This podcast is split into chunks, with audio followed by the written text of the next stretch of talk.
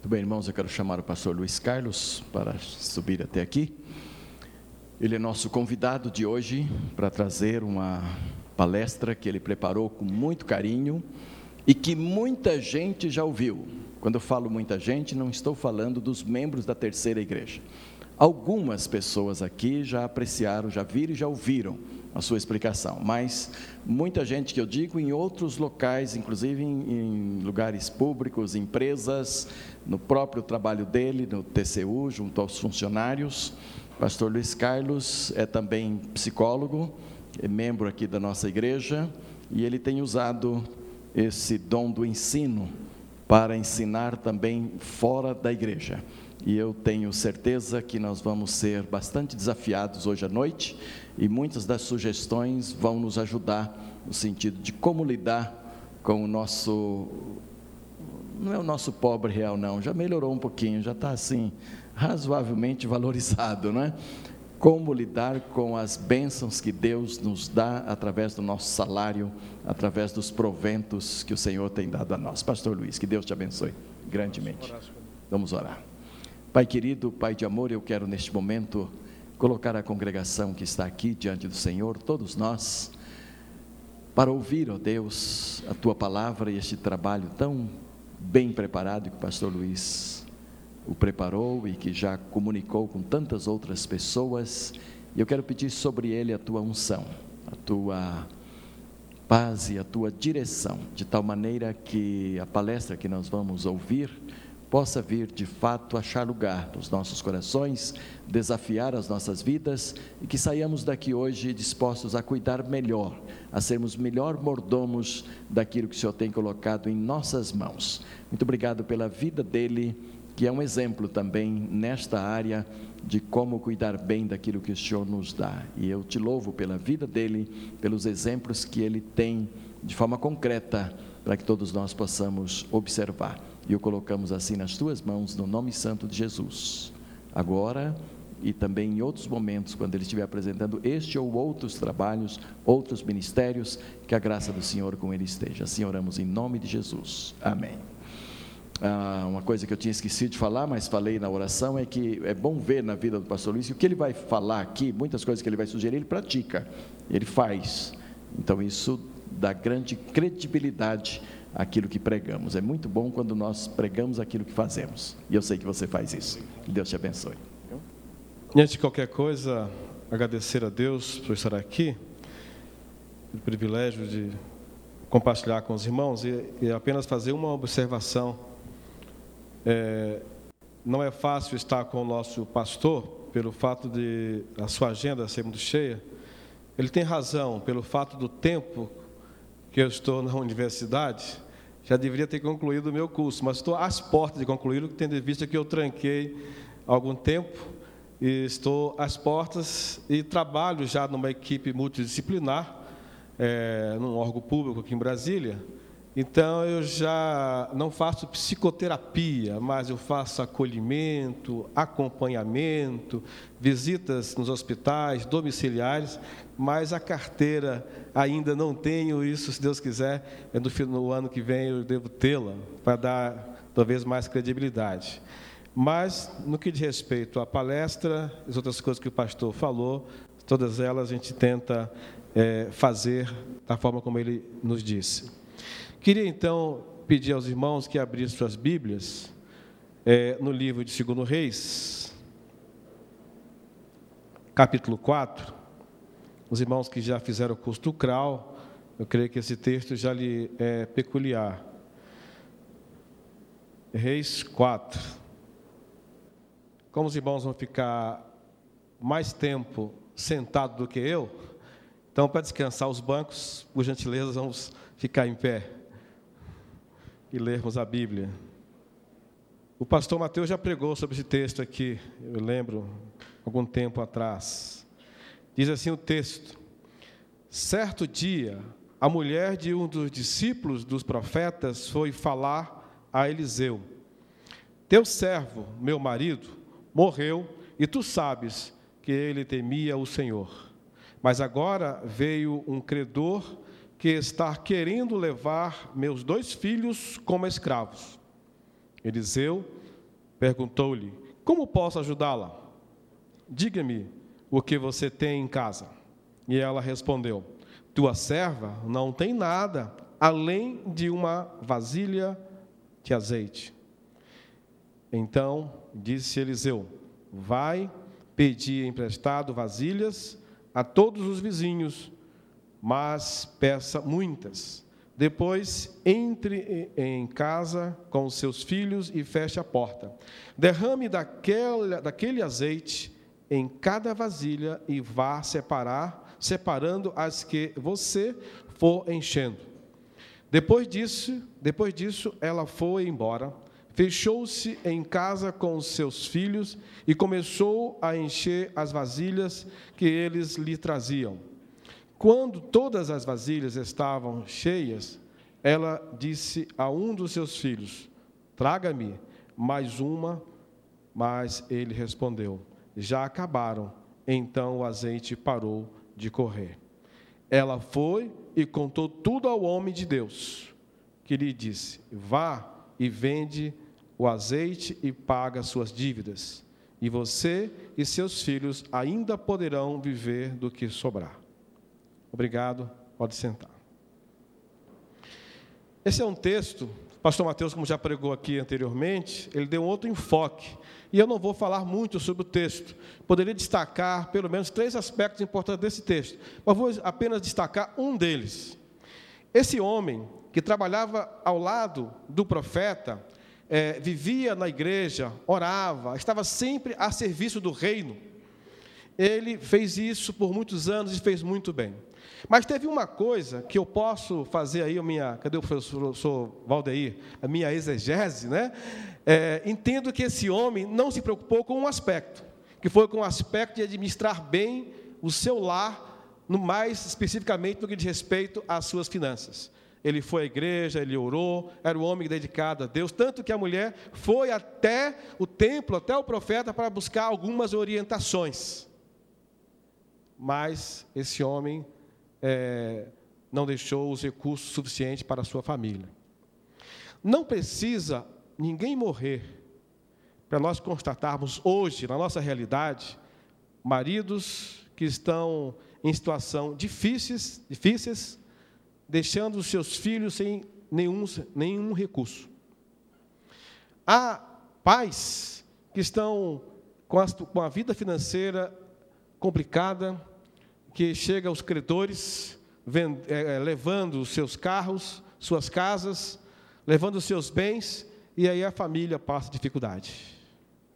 Esse homem aqui, ele morreu e ficou a viúva com os filhos, e à época teria que vendê-los para pagar a dívida. E eu faço essa reflexão. É, nós, homens, as mães que são mães e pais ao mesmo tempo, temos essa grande responsabilidade de administrar e administrar bem aquilo que Deus, o Senhor, tem nos dado. Por isso, a nossa a palestra a qual vamos trazer para os irmãos é nessa direção, de gerenciarmos, gerenciarmos bem aquilo que Deus tem nos dado.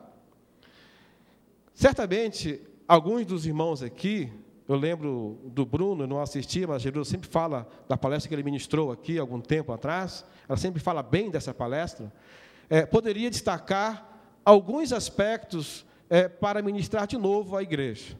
Eu peguei como tópico como manter uma vida financeira equilibrada.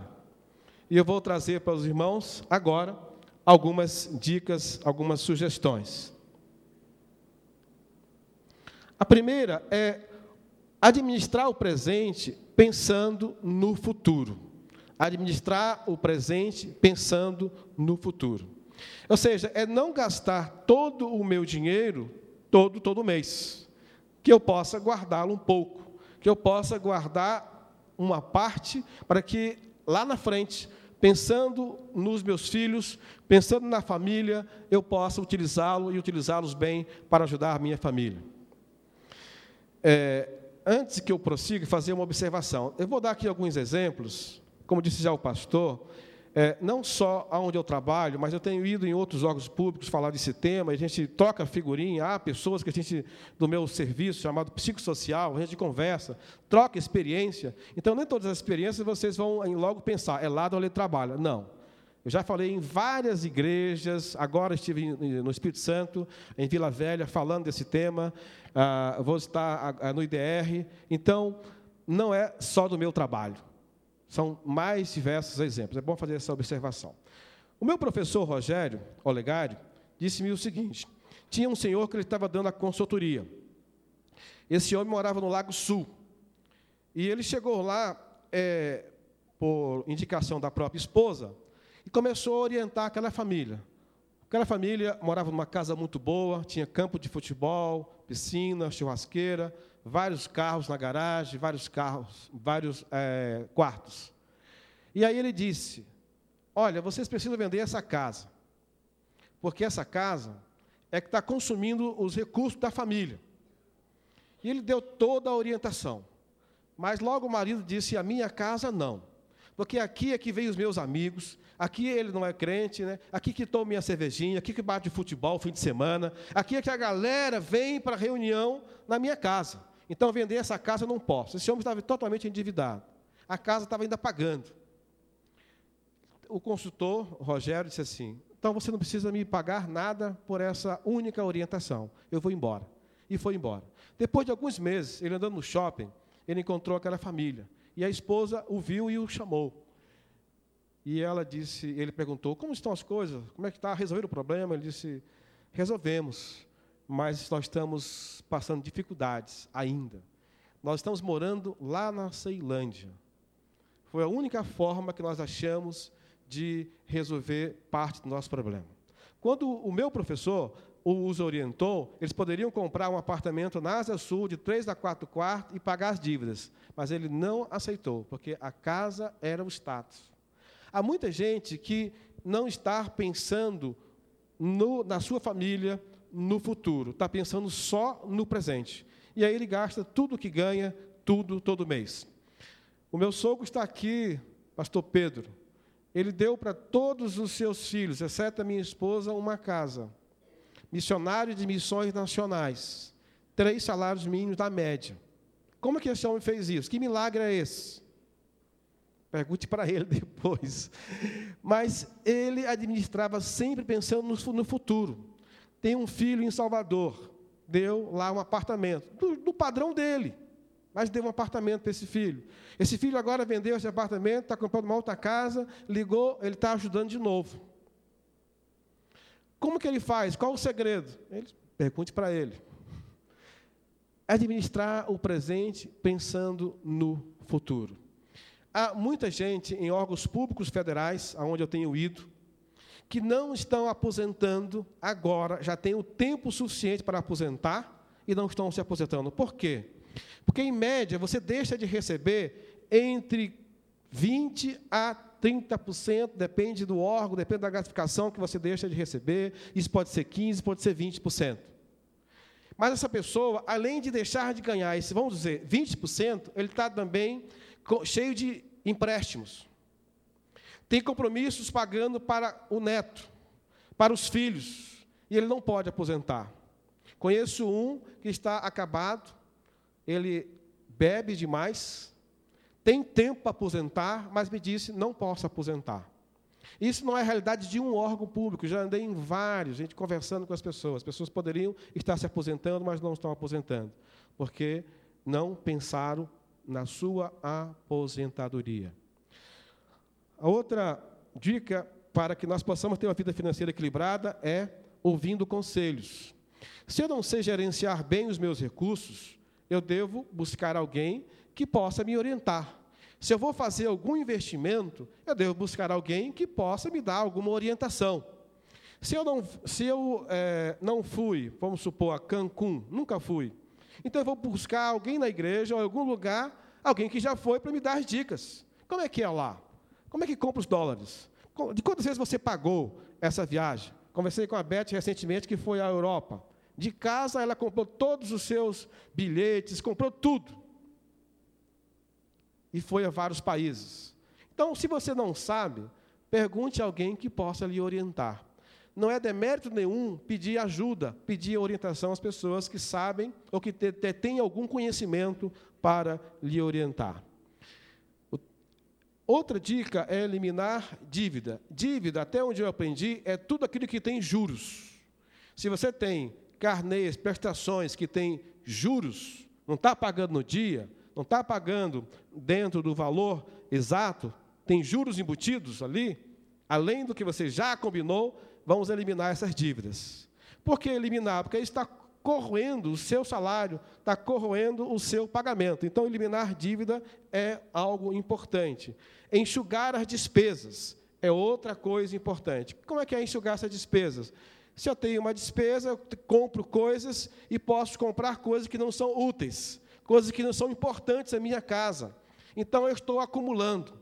E aí, aquela, no caso do supermercado, aquela cultura nossa antiga, que as pessoas iam ao mercado na época da hiperinflação e compravam dois, três carrinhos de compras. E aí acumulavam em casa fardo de feijão, fardo de, de arroz, saco, é, pacote de papel higiênico e muitas coisas guardavam, porque era a cultura nossa do passado. E ainda tem gente ainda presa a essa cultura de comprar, comprar muito e guardar, mas não estão enxugando as suas despesas. Aí o dinheiro não dá, porque precisa enxugar as suas despesas.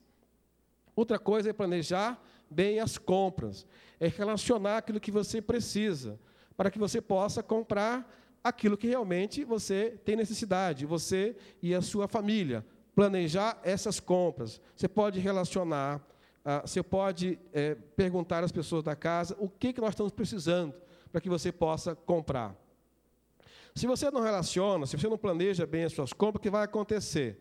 Você vai chegar ou no shopping, ou no supermercado, ou em qualquer outro lugar de fazer compra, você vai estar sujeito o quê? à pressão do vendedor da mídia. Eu dei essa palestra recentemente lá no órgão que eu trabalho para um grupo de pessoas aposentadas. E tinha um senhor, é, acho que uns 90 anos, e ele me disse: Meu filho, eu já fui vendedor há algum tempo, quando jovem. E ele me disse: Olha, geralmente as lojas põem na frente aquilo que chama atenção para as mulheres. Mas o que ela realmente quer está lá no fundo. E aí as mulheres vão, começam a pegar uma, outra, outra coisa, põe na sacola e só o que ela quer está lá na frente. É uma estratégia do marketing daquela empresa ou das empresas. Então, planejar as compras, você vai evitar de comprar coisas que você não precisa. Deve, deve se planejar essas compras. Consequentemente, nós vamos estar só comprando o necessário para cada um de nós ou para a nossa família para que os irmãos possam refletir. Aí quem fez o crawl, esse versículo. O homem de bom senso economiza e tem sempre bastante comida e dinheiro em sua casa. O tolo gasta todo o seu dinheiro assim que recebe. Pastor Valdeir, Valdeir viu esse versículo, diz que há uma, uma forçação de barra aí no texto, né? mas o texto fala sobre tesouro. Não, não está muito claro como está aqui, porque a linguagem do texto é da linguagem da palavra da Bíblia viva. Outro texto de um professor: gastar o dinheiro que não possui para comprar coisas que não necessita, para demonstrar o que não é, para impressionar pessoas que não conhece. E aí tem muita gente é, indo ao mercado ou comprando um carro ou comprando roupa, ou comprando alguma coisa que não precisa, que não necessita, para impressionar pessoas que não conhece. Há pessoas que estão usando carro que no momento nem poderiam tê-lo, mas os têm, porque querem impressionar talvez o chefe, talvez um colega do trabalho, talvez o meu vizinho. Eu moro em tal lugar e meu vizinho está todo mundo comprando aquela marca de carro, então eu também tenho que comprar aquela marca. A mídia começa a fazer aquela pressão, então eu quero comprar. E aí, o que vai acontecer? Eu vou estar é, corroendo ou gastando o meu dinheiro da forma que não é adequada.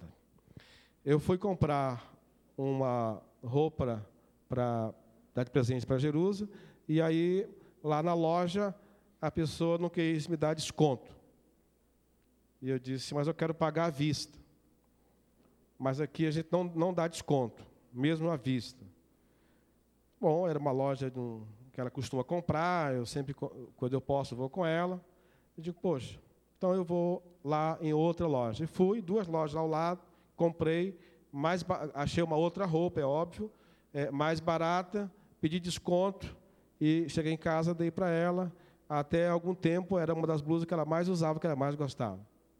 Mas porque aquela loja dá um certo status, eu estaria andando lá no conjunto com aquela sacola, né, para cima e para baixo, né, as pessoas me vendo, e aí comprou em tal loja, da marca e tal, as pessoas querem impressionar umas às outras e não estão preocupados muito com o que está comprando, com o preço, com pedir descontos. Aqui é uma música do Zeca Pagodinho, que eu não vou colocar o CD, tá? Fique tranquilo. É, essa é uma estratégia, eu utilizo é, essa música porque ela fala, alguns até dizem que era, essa era a vida dele, do próprio Zeca Pagodinho, e, e aí pessoa, eu ponho o CD, as pessoas se animam um pouquinho e tal, aí eu venho e falo um pouco da, da letra, da música, e aí as pessoas param para me ouvir, que eu falo duas horas sobre esse tema. Aqui vai ser um tema bem, um tempo bem reduzido. Mas se vocês perceberam, lá na frente, ele é, está com a vida totalmente é, enrolada, devendo o aluguel do português, devendo a Dona Maria e devendo muita gente. Tá? Eu não vou, vou ganhar tempo, vou passar, não vou falar desse, da, das músicas falar do outro tema. Vamos lá. Assuntos a, a serem discutidos, pode, pode passar? Pode passar esses? Né? Pode passar? Pode passar. Vamos lá. Selecionar prioridades, pode passar. Cada um de nós tem as nossas necessidades básicas. Eu tenho as minhas, cada um vai ter. Eu coloquei, pode projetar, coloquei algumas, mas bem básicas. Não quer dizer que essas que estão lá são as suas. A ideia é dizer assim: cada um deve estar preocupado com essa questão de selecionar prioridades para a sua família. Se a gente não tem prioridades, não relaciona, não se organiza, o que vai acontecer é que chega as pessoas com vendendo qualquer coisa, a mídia nos pressiona, a gente vai comprando. Pastor Oswaldo, é, quando nós fizemos o curso do CRAU aqui, ele nos contou uma experiência, que ele era professor aqui na uma escola, e chegou uma pessoa vendendo lá na escola um livro do, de A a Z. E aí vários dos seus colegas compraram esse livro. E ele disse assim, para um colega, né, de uma forma bem educada, você saiu de casa pensando, planejou comprar esse livro hoje? A pessoa ficou zangada com ele que, que é? Agora eu tenho que controlar tudo, não sei o quê. O livro custava, na, na época, 70 reais mais ou menos. Isso quer dizer que as pessoas vão comprar esse livro, muitos, vão colocar lá na prateleira e não, prateleira e não vão ler. Vai ficar lá, parado. De forma que ele tentou falar para o colega a gente tem que ter prioridades. Se o colega não quis, então ele parou com o assunto. Então, pense nas suas prioridades. Próximo. Conversar com a família é um outro assunto que, na minha opinião, importante. Se eu não converso com a, com a, minha família, com os meus filhos, aí por volta de 10 anos, mais ou menos, 12 anos, da minha renda familiar, de quanto eu ganho, se eu não falo com eles sobre essa situação financeira, o que vai acontecer? Que eles vão me pedir coisas que eu não posso dar, ou eles vão me pedir coisas que eu vou dar mas não poderia dar. E aí, talvez entre aqui algo importante que queria chamar a atenção para de vocês. Há muita gente, mas muitas mesmas, dando para os filhos aquilo que não poderiam dar, porque estão comprando o quê? Afeto. Estão comprando afeto. E aí ele não, ele não fala com o filho de manhã, ele não vê esse filho, ele só trabalha, só corre para um canto e para outro.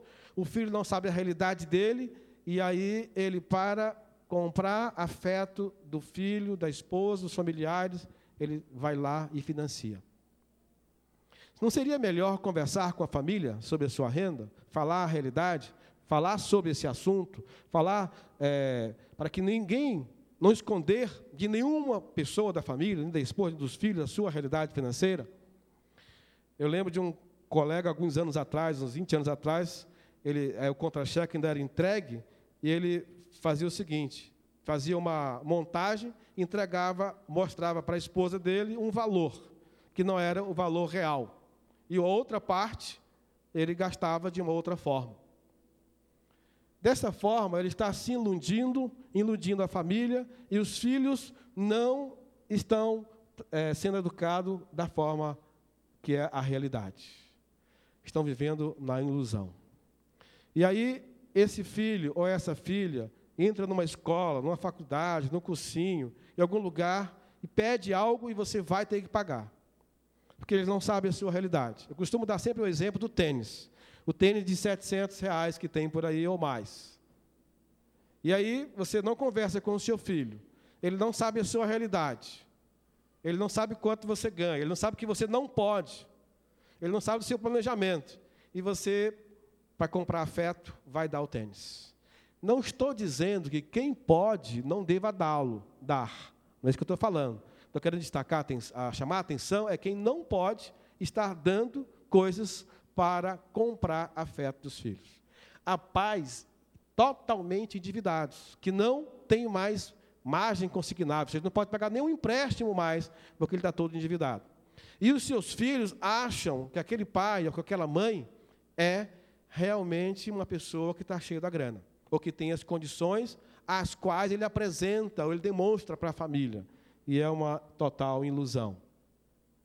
Ensinar os seus filhos a poupar, gastar e doar. Esqueci os cofinhos em casa, ia mostrar aqui. Então, poupar. Se ele tem uma mesada, que ele possa, então, gastar uma parte daquela mesada. Que ele possa, então, poupar uma outra parte, um percentual. E a outra ele possa doar. Doar para quê? Para que ele possa olhar o outro, para que ele possa ser uma pessoa que está se preocupando com o próximo, ser solidário, que ele possa contribuir com as campanhas da igreja, com missões nacionais, missões mundiais e outras campanhas, aqui agora nova sede, que ele possa estar sempre sensível a esses, a esses aspectos. Buscar o outro. Através das finanças, você pode trabalhar essa questão é, do doar, de que ele possa estar sendo sensível a outras pessoas. Os nossos filhos vão trabalhar isso é uma realidade já hoje, creio que vai mudar muito no futuro, bem próximo, trabalhar em equipe. Chega lá no trabalho, ele vai estar próximo de um colega, numa baia, numa mesa de trabalho, onde ele vai ter que viajar e fazer relatórios, relatórios em conjunto com os colegas. Mas ele é egoísta, tudo que ele tem, ele gasta, ele só consome, consome, consome, consome. Ele nunca aprendeu a compartilhar as coisas, nunca aprendeu a olhar o outro. E aí ele terá dificuldade de trabalhar em equipe.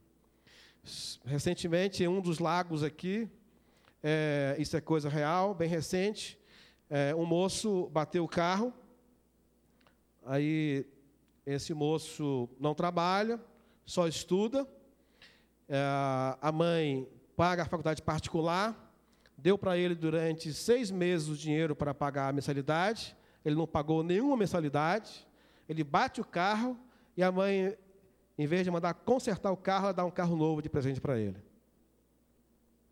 Está vivendo numa ilusão. Isso é fato real, em vários exemplos. E esse moço vai bater vários carros, esse moço vai fazer várias coisas e vai sempre pedir. Eu lembro sempre da Bíblia que diz que o sangue suga, dá, dá, dá, dá, dá, dá, dá, dá. Só quer receber. Ele não está muito preocupado com o próximo, com o outro, com as pessoas, com administrar os recursos que os pais ganham. É só quer receber. Orientar para que nenhum membro da família faça despesa sem antes falar com os responsáveis. Se você é viúvo, que os seus filhos não façam despesa sem antes falar com você, que é o viúvo que administra a, a, as finanças da casa. Se você é separado, mas cuida dos seus filhos, que nenhum dos filhos faça despesa sem antes falar com você. Se você é casado, os seus filhos todos estão em casa ainda, que haja essa harmonia. Por quê? Para que as despesas sejam compartilhadas e todo mundo possa saber. Senão, o que vai acontecer? Imagina se eu estiver em algum lugar, aqui no plano piloto ou fora de Brasília, é, assumindo compromissos, vamos supor, de valor de dois, três mil reais, o Paulinho está em outro lugar, assume outro compromisso de 500, a Jerusa em outro lugar, assume outros compromissos de mais dois mil reais, e quando chega à noite em casa, vamos conversar. E aí, como é que vai ser? Se sai só de um bolso? Cadê o orçamento da família? Então é muito importante que essas coisas sejam compartilhadas. Não é para falar de coisas complicadas para os filhos, mas falar a realidade. Olha, o orçamento do papai não dá. esse mês não dá, a situação é essa, a realidade é essa, vamos sentar e vamos conversar. O Paulinho, eu estava, ah, eu vou depois mostrar para vocês uma planilha, se der tempo, ah, ajustando uma planilha de um amigo meu que me deu, e aí ele viu lá, 300 reais de mesada. Ele, ô papai, então agora a minha mesada é 300 reais. Eu digo, opa, calma. Isso aqui é do meu amigo. A sua é 10% desse valor. Eu já estou pensando em diminuir. Ele não pode parar, pode parar com essa história. Então, é a realidade. É, se você, por que, que ele viu? Por que, ele ficou alegre? É porque essas coisas lá em casa é tranquilo. Ele vem fazer a planilha, ele dá a opinião, ele vê a realidade, não é escondido. Dinheiro não é negócio, não, não pode, não pode, não tem, não tem. Quando tem, se dá, se viaja, dá, tem as viagens, tudo isso aí é feito com tranquilidade. Agora, se você esconde, os seus filhos vão estar vivendo em uma ilusão.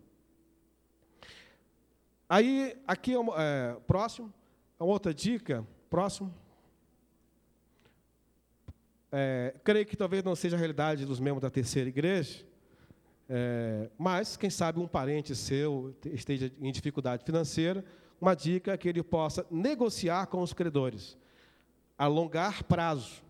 As empresas, elas chamam os, os clientes para negociar. Elas querem receber o capital investido ali. Elas não estão desistindo dos clientes, querem receber. Então, alongar prazo é a primeira dica. Vai lá, conversa para alongar prazo. Negociar juros é outra dica. Vai lá, conversa, negocia esse juro para baixar esses juros. Depois você pode, então, reavaliar suas dívidas.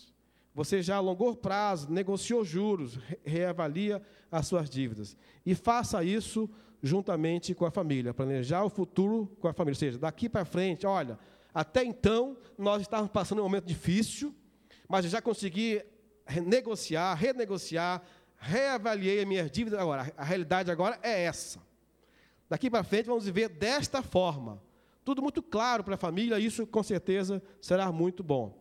Seja rigoroso com as decisões tomadas. Se você não for rigoroso com as suas decisões tomadas, o que vai acontecer? Você seu, não vai assumir os seus compromissos. Costumo dar exemplos bons. É, como a igreja aqui é um alto padrão, né? É, às vezes eu estou em algum lugar e eu falo Caldas Novas. Então aqui, talvez é Cancún, Nova York, né? Paris. Se você marcou com a família para ir para a Europa ou para a Ásia e somou o valor por mês que você vai guardar é X, seja rigoroso com isso. Aí vai ter um mês que vai ter um filho ou a esposa, ou você mesmo será tentado a que não. Vamos manter isso. Senão a família não vai viajar, não vai a algum lugar. Eu costumo dizer que você não vai nem a Caldas Novas se você não for rigoroso com as decisões tomadas. Aprenda a dizer não. Aprenda a dizer não. Não tenho, não posso, agora não. No mês que vem, poderemos. Daqui a dois meses isso será possível. Mas agora não. Aprenda a dizer não. Eu chegou em, a, na nossa casa alguém e aí é, eu tinha recentemente mudado para cá, para a Asa Norte, isso foi em 97. E era alguém que a gente conhecia lá, de, alguém que a gente conhecia, não vou dar detalhes. Então, a pessoa me pediu dois mil reais. E eu tinha um cheque da Caixa Econômica à época, então, todo empolgado e tal, assinei lá, né, cheque azul da Caixa. É, Júnior, você me pagou os dois mil reais? Até hoje a pessoa também não pagou. Tem dez anos isso. Porque eu não tinha feito CRAU, e não, tinha, não fazia essa, essas análises. E o dinheiro não era meu, era do, era do cheque especial, que não é meu, é um crédito que o banco coloca à disposição para uma eventualidade da eventualidade de você pegar uma parte daquele valor. E eu dei para a pessoa. Até hoje a pessoa não me pagou. Dez anos. Eu aprendi a dizer não. Eu tenho, eu posso lhe dar 100, eu posso lhe dar 200, sem problema. Eu tenho hoje alguém que nós emprestamos um dinheiro considerável, emprestamos mesmo. Uma situação justa, mas qual a diferença do passado e de hoje? O valor até bem maior do que esse. É que eu estou com a vida organizada, conversei com a família, conversamos, houve a liberação, não me apressei dar resposta para a pessoa. Depois de um tempo, disse: Olha, você pode vir aqui que a gente vai ajudar e vai orientar. E a pessoa já tem seis meses que está devolvendo aquela parte que ela pegou com a gente. Se a pessoa nunca mais me pagar, para mim nenhum problema. Tranquilo. Por quê? Porque eu me organizei. Aquela época eu peguei do dinheiro que não era meu, era do cheque especial, não deveria fazer aquilo, deveria dizer não. Vou voltar de novo à questão do afeto. Há muita gente que o filho está pedindo, ou aquele sobrinho, aquele parente está pedindo, e você está só dando, dando, dando. Faça uma análise. Você precisa aprender a dizer não, e às vezes pode ser que você está comprando afeto. Há pessoas que aquele tio querido, aquela tia querida, aquele, aquele irmão mais velho, predileto, predileto só porque ele financia tudo para todos. E aí aquela pessoa, ela tem o maior prazer de fazer aquilo. Você vai ver, é porque ele tem uma necessidade de ser aceito naquela família. E a única forma dele ser aceito é financiando as coisas para os outros. É de se integrar naquela família. E aí ele financia tudo, mas vive endividado. São duas coisas diferentes. Ajudar quando eu posso, mas dar coisas, financiar coisas quando eu não posso. Avalie isso. Próximo. E aí, outra dica, pode passar todos já. Então, vamos correr com esse. É, captar recursos é uma outra dica. Se você conhece alguém que está endividado, já fez aquela primeira parte, então, agora captar recursos. Vender alguma coisa, algum produto, trabalho caseiro, inglês, aula de inglês, de espanhol, francês. Né? É, faça alguma coisa para poder captar recursos para a sua família. Substituir alguém no trabalho. Agora, seja criativo. Seja criativo. É muito importante. O Antônio Carlos, não sei se está aqui, né? Antônio Carlos é o pai dessa moça que lançou o livro. Ele descobriu, em Brasília, que as pessoas, os empresários vêm a Brasília e precisam de alguém para cuidar dos processos processos que até não, eram, não são ju, totalmente jurídicos, ele descobriu um filé no Ministério do, da Educação. E Antônio Carlos, você sabe a história, passou um momento difícil, descobriu isso, hoje, com certeza, a realidade da vida dele mudou, a partir de que ele descobriu isso. Você mora em Brasília, aqui há muitas possibilidades. A Câmara dos Deputados tem várias possibilidades. Congresso Nacional como um todo, várias possibilidades. Brasília tem muitas possibilidades. Fique, seja criativo. Esteja, se, não seja conservador. E fique ligado à realidade, às novidades da sua realidade. Fique ligado às novidades da sua realidade, o que, é que está acontecendo, o que estão, estão promovendo na cidade, para que você possa captar recursos, ganhar algum dinheiro. E aí isso vai lhe ajudar. Não seja conservador. Quem assistiu aquele programa, é, o, é, o Aprendiz, ah, que vai sempre uma equipe para um lugar e depois volta para enfrentar lá o Roberto Justo, não é isso? O que aconteceu? Uma equipe foi para o CIAGESP São Paulo, as duas equipes, e eles começaram, uma equipe vender frutas e a outra vender caldo de cana. No final, eles foram lá para o Roberto, e ele disse: vocês que venderam frutas foram um sucesso e tal, tal. E vocês que venderam pastéis e caldo de cana, vocês não foram tão bem, venderam poucos. E esse produto é um produto que vende muito em qualquer feira. E aí um dos alunos que participante achou que era muito esperto, disse assim: Roberto, você já viu um japonês que dizem que é geralmente no CEAGEF São Paulo, é japonês que vende essas coisas, fazer propaganda lá do caldo de cana e, e do, do pastel? Ele disse: Ah, então vocês são conservadores. Porque nunca ninguém fez e não pode fazer. E há muita gente que está endividado, está enrolado, e porque nunca fez aquilo, não pode fazer. Aonde está escrito isso? Eu já vendi banana, pastel, cocada, laranja e muitas outras coisas. Então seja criativo. Fique ligado à realidade próximo de você. Não seja conservador. É um exemplo de um homem que eu não vou falar. Vamos para o próximo. o tempo não dá. A mudança de hábito é o que vai fazer a diferença na nossa vida. Se a gente não mudar os hábitos, não adianta. Aliás, pastor Oswaldo de novo, eu estive no Rio antes de ele ir para a Europa. Já conversei também com o irmão Renato. Ele me disse: o CRAU é um sucesso, mas há muitas pessoas que fizeram o CRAU, mas não mudaram os hábitos. Quem sabe tenha sido isso a razão que o pastor pediu para eu falar aqui. Fez o CRAU, ele sabe tudo, mas não mudou. Não mudou. Continua gastando. E aí, meu irmão, eu diria para você: busque ajuda.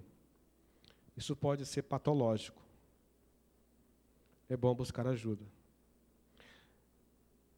Se você não está conseguindo avançar, pode ser patológico. Vamos buscar a orientação. Vamos buscar ajuda. Só comprar no cartão de crédito se tiver dinheiro na conta. Quando eu fiz o curso com o professor Rogério, eu não entendia bem o que era isso. E aí eu entendi depois. Ele me disse: Olha, a sua fatura vence que dia? Aí eu falei para ele: Vamos supor que lá no seu trabalho o pagamento atrase. É coisa rara, mas já atrasou. E a sua fatura seja de dois mil reais, ou de três. E aí você vai chegar no banco dizer assim: olha, o pagamento atrasou e eu não posso pagar. E o caixa vai dizer: e eu com isso? É 12% de juros que você tem que pagar. Azar é seu, não é meu. Por isso, se você só comprar o que tem na sua conta, você não vai pagar juros. E a ideia aqui é evitar que você pague juros. um outro exemplo, vou deixar para lá. Evitar desperdício aí, quem tem filho adolescente, né, com luz, torneira, chuveiros. Não é obrigado a jogar o cartão de crédito fora, é só saber administrá-lo. Pastor Mateus contou para mim um exemplo, quando ele foi para Israel, que o gerente do banco, é, sabendo que ele iria a Israel, porque ele esteve no banco algumas vezes, falando com alguém, e aí deu para ele um cartão especial para ele comprar dólares né, e ir lá gastar, lá em Israel. Pastor Mateus foi e voltou. E quando ele voltou, depois de algum tempo, foi ao banco e o gerente o chamou e disse: Olha, eu percebi que você viajou e não usou o cartão. Ele disse: Não, filho, a minha viagem é toda programada. Eu levei a quantidade de dólares suficiente, gastei, fiz a minha viagem e voltei, não preciso de cartão. E há muita gente que até usa o cartão, programa, deixa os dólares aqui, mas há outros que faz uma viagem com prazer, com alegria, vai para outros países, é um realmente legal ir viajar, deve-se viajar, é muito bom. Só que quando ele volta, é o tormento agora. É o fel da viagem. E aí? E aí vai a fatura para pagar, e aí em dólar, e as coisas vão complicam. Por isso é importante planejar. Esteja atento com essa questão de cartão de crédito. Não jogue fora, mas saiba administrá-lo. Pode colocar a planilha agora.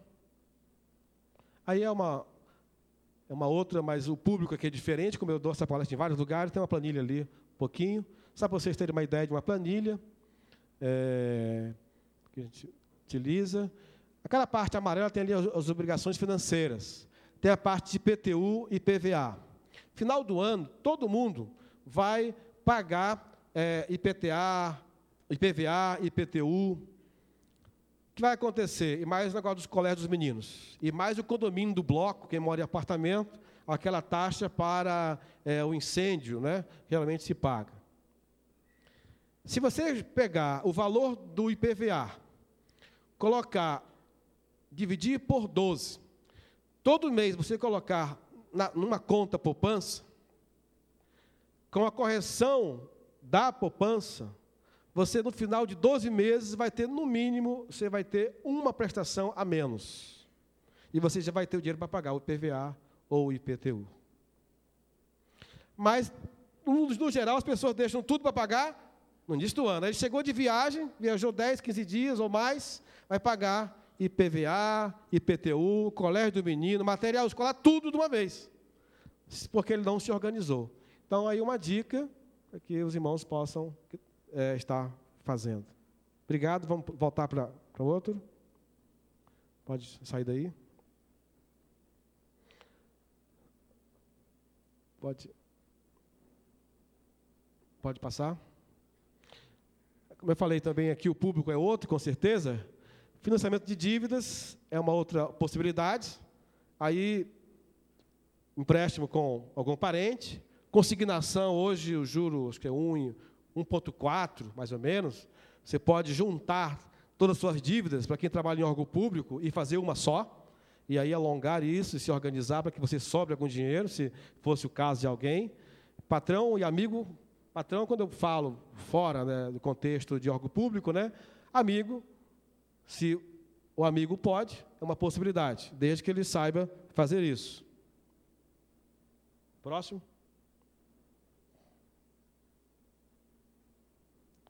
Quais as condições para ser avalista? E aí, posso ser avalista? Fala por que fala provérbios sobre isso? Devo ser, não devo ser? Né? E aí, não devo ser né? No geral, as pessoas não costumam, né? Alguns assim dizem assim, a minha religião não permite. né? minha religião não permite.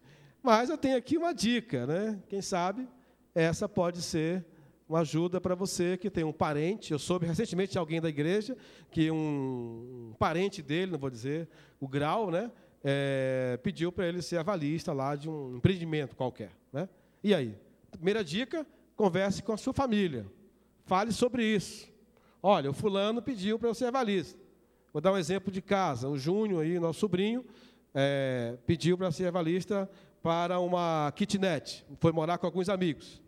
Eu assinei lá com ele. Qual o valor? Valor pequeno, conversamos. E todo mês eu tinha aquele dinheiro reservado. Se não pagar, eu já sei que eu vou pagar. Não precisa brigar com ele, nem com ninguém. Já sei que eu tenho que assumir esse compromisso. E aí, todo mês eu queria o quê? O recibo. Queria o recibo. E ficou, isso foi seis meses ou um ano que ficou lá. E veio todos os recibos. Se não, pagou todo mês, teve nenhum problema. Né? Não é à toa que ele está aí no conselho como é que é? fiscal da igreja, né? Pagou certinho, sem nenhum problema. Mas se não pagasse, eu teria que pagar. Coloquei no meu orçamento, conversei com a família. É uma possibilidade. Se o seu orçamento doméstico comporta essa despesa, agora o que acontece é o seguinte: chega o José Aí eu estou assinando. Chega a Maria, estou assinando. Chega, ah, não, esse é meu irmão, esse é irmão, você tem que assinar. E aí, quando vem a bomba, complica. Então, uma dica. E até o pastor Mateus, quando nós conversamos, falou assim: olha, você vai guardando, guardando. Você já está acostumado a guardar esse valor. Quando acabar aquele compromisso, você já poupou um valor e começa a poupar mais. Aí já vai poupando mais. É uma possibilidade. Tá? Próximo. Próximo. O que, é que as dívidas causam? Pode causar a perda da fé, da esperança, a comunicação com a família. É, você não fala, fica calado, perde patrimônios, perde a casa, perde o carro, perde lotes, perde várias coisas. O que mais? dependência química. Há muita gente que está endividada e está indo para a dependência química, usando, fumando mais, bebendo muito e não tem esperança. Perde a qualidade de vida. Se ele ia a Cancún, agora talvez vá a Caldas Novas ou nem Caldas Novas. Se ele ia a Caldas Novas, talvez não vá mais nem a Ceilândia, porque está difícil. Então, perde a qualidade de vida pessoa não, o que é a qualidade de vida? Ele não viaja mais com a família, ele não tem mais lazer, não vai mais ao parque da cidade, não vai jogar tênis, não vai, não vai mais nada, porque ele está, como diz lá na minha terra, ele está enfesado. Né? Ele não tem como, não tem mais ânimo, porque as dívidas estão levando ele a ser um escravo. A dívida vai fazer com que a pessoa seja escravo, só vai pagar, viver para pagar dívida, dívida, dívidas. Eu tenho ido em vários lugares, tenho visto, estou vendo aqui várias pessoas é, acima de 60, 70 anos, tenho visto várias pessoas nas minhas palestras que são, estão pagando coisa para neto. Não é que é proibido, não, nada disso, não. Mas estão endividados porque o neto, toda vez, é uma demanda do neto. Demanda, demanda, demanda, demanda do neto. Está assumindo tudo. E aí a qualidade de vida do vovô da vovó perdeu, porque está assumindo muito compromisso dos netos. Se pode, ótimo, mas estou sempre fazendo a observação. Muitas das vezes, esses avós não poderiam, mas tem alguém, às vezes, aproveitando. E aí, esses, esses avós estão perdendo a qualidade de vida. Inadimplência. Há pessoas que não podem comprar nem na Casa Bahia mais, porque já não tem mais crédito em lugar nenhum. Tá? Está inadimplente totalmente. Aqui, com certeza, há muitos aqui que próximo que poderiam estão nesse nível, né? Investindo. A poupança ainda é um, uma forma de investimento, há uma rentabilidade muito pequena, mas ainda é um investimento seguro. Ah, esses, esses, fundos de renda fixa é uma possibilidade. Quando eu falo de, de, de ações, é é uma, coisa que teria que falar mais detalhes, mas o tempo não vai dar. Sempre faço uma brincadeira. Aonde que o Lulinha Paz e Amor investiu nesses últimos quatro anos? Segundo os jornais, ele investiu nessas três empresas. Então, quem sabe você avalie sobre isso. Agora, ações é bom fazer uma observação. Ações é um investimento a longo prazo. Busque conselhos, converse com alguém que entende dessa área para que você possa entrar neste momento de ações. Imóveis sempre é uma boa forma de investir. E aí o meu professor me deu essa dica, que eu tenha 12 vezes guardado o valor das minhas despesas mensais. Como que eu posso fazer isso? Se as minhas despesas mensais são um mil reais, eu vou procurar guardar 10, 15, 20, até que eu tenha mil. E vou poupando. Depois eu de novo, mais mil, mais 15, mais 20, e assim eu possa ter dois mil. Para que eu possa ter 12 vezes. Para que 12 vezes? Para que eu possa me autofinanciar, para que eu possa pedir empréstimo para mim mesmo, para que eu não venha pegar empréstimo fora. Eu soube de alguém que foi para é, passar, conhecer a, a África. Essa pessoa planejou-se aqui no Brasil, um aluno da UNB, e ele, depois de vários anos guardando, ele foi. Chegou lá, é, na Europa primeiro, trabalhou lá em Londres como garçom, trabalhou vários meses. Depois ele foi conhecer vários países da Europa, foi para a Ásia e foi para a África. Porque ele planejou, ele guardou. Se eu tenho 12 vezes guardado as minhas despesas mensais, eu posso viajar e eu posso não estar preocupado com o dia a dia, cada mês, porque eu tenho guardado. Mas se eu não guardo, que vai acontecer é que eu terei dificuldades. Ensine os seus filhos a, o melhor investimento é nos filhos não só na educação, na orientação, para que eles saibam administrar bem os seus recursos. Conclusão: a mudança de hábito fará diferença na vida financeira.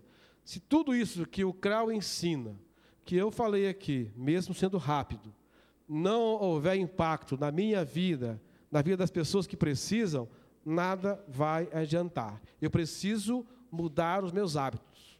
Se eu compro tais coisas que não têm é, utilidade, necessidade, preciso avaliar isso. Se eu estou financiando tudo para todos, eu preciso estar avaliando isso. Preciso mudar os meus hábitos, os meus comportamentos. E se isso é tão sério, eu preciso então buscar ajuda. Para concluir, apenas dizer uma coisa: a forma como papai e mamãe lida com dinheiro é a forma como eu lido hoje. Esses modos, chamados modos operantes, da família, eu adquiro, eu trago. Se papai não ligava para dinheiro, se papai gastava tudo de qualquer forma, hoje eu adulto, eu jovem, eu vou estar nesse mesmo ritmo. Essa é uma probabilidade. É lógico que vai ter uma ou, ou outras pessoas que não vão estar, ser iguais, mas há uma, a média, a estatística, os estudos que a gente tem visto e lido nessa direção, que as pessoas estão pegando esses modos operantes da família. Por isso, se você quer ajuda, o CRAU é uma possibilidade. Se você está mais grave ainda, a, a oração, a administração no CREL não deu certo, talvez uma orientação individual com alguém. Busque o seu pastor, pastor Mateus, para orientá-lo e orar com você. Muito obrigado pela oportunidade, que Deus o abençoe. Espero que os irmãos tenham entendido e compreendido o que nós tentamos ministrar ou passar nessa noite. Bem, meus amados, nós vamos orar agora em cima dessa matéria que foi tratada. E eu queria que você colocasse diante de Deus qualquer área que foi tocada, que você sente que Deus precisa. Deus precisa? Que você deseja que Deus haja naquela área na sua vida, né? Então, ah, o pastor Luiz foi bastante objetivo, tratou-se de muitas coisas e eu sei que uma área ou outra, cada um de nós precisa de melhorar como mordomos de Deus. Então, você que quer colocar algo, alguma dessas áreas diante de Deus, fique em pé onde você está nesse instante, uh, colocando diante do Senhor alguma área que foi tocada, que você quer melhorar, que você quer a ação de Deus sobre a sua vida, você quer se tornar um melhor mordomo. Uh, vamos orar por você neste momento, agora, ok? Muito bem. Pense em Deus de uma forma séria neste momento. Nós não podemos brincar com Deus quando oramos a Ele a respeito de qualquer coisa que apresentarmos diante do Senhor. Se aquilo que nós estamos apresentando do Senhor exige de nós alguma mudança de ação, de hábito, como falou o pregador, vamos procurar uh, estar à disposição de Deus para isso. Ele vai inclusive nos ajudar. Mas pode ser que seja necessário você encarar seriamente, porque há uma responsabilidade que é sua e essa Deus não vai fazer, é você quem vai fazer, por isso você está em pé agora. Amado Deus e querido Pai, nós te louvamos, porque mais uma vez podemos ouvir deste assunto tão importante em nossas vidas, tão necessário, ó Deus, e que tem abençoado tantas vidas, e que por outro lado, quando não observamos bem os ensinos da tua palavra e a prática do bem nesse sentido, ah, muitos de nós, ó Deus, temos nos metido em situações difíceis e de difíceis saídas também. E neste momento, esses amados irmãos estão de pé agora, juntamente comigo, dizendo, Senhor, que há áreas que nós queremos melhorar, área que nós precisamos entender melhor. E com certeza hoje algumas dessas áreas ficaram mais claras para nós. E permita-nos com este esclarecimento perceber a tua vontade, para que sejamos mordomos fiéis, mordomos sinceros, mordomos responsáveis por aquilo que o Senhor coloca nas nossas mãos a cada mês, ou a cada semana, ou a cada ano, dependendo das nossas atividades. Mas ajuda-nos, ó Deus, a prestar contas a nós mesmos, às nossas famílias e ao Senhor acima de tudo, e dá-nos o privilégio de administrar de tal maneira as finanças que o Senhor faz chegar até a nós, de tal forma que o teu reino seja contemplado, que o teu reino ocupe o primeiro lugar, que o teu reino faça parte íntima do nosso coração, do nosso dia a dia, Pai. Abençoa essas vidas grandemente. Se houver pessoas aqui, ó Deus, endividadas, que o Senhor mesmo, com a orientação de hoje e tantas outras da tua palavra, possa ajudá-las a sair dessas dívidas e glorificar o teu nome num novo estado, numa mudança de costumes, de hábitos. Se existem entre nós aqueles que não são abertos com suas famílias, não conseguem colocar a sua realidade diante da esposa, diante dos filhos, ó Deus, Pai, permita esta bênção, é tão bom quando a família inteira sabe o que está acontecendo, sabe o que pode acontecer, sabe o que pode gastar e o que não pode, ó Deus, sabe como ah, economizar e como, como usar os privilégios sadios, saudáveis que a vida nos apresenta. Por isso, ajuda-nos a sermos cristãos saudáveis em todos os aspectos, mas, sobretudo, nesta área também, para que sejamos exemplos neste mundo, Pai. Muito obrigado pela vida do pastor Luiz Carlos e por esta oportunidade de falar ao coração da igreja nesta noite.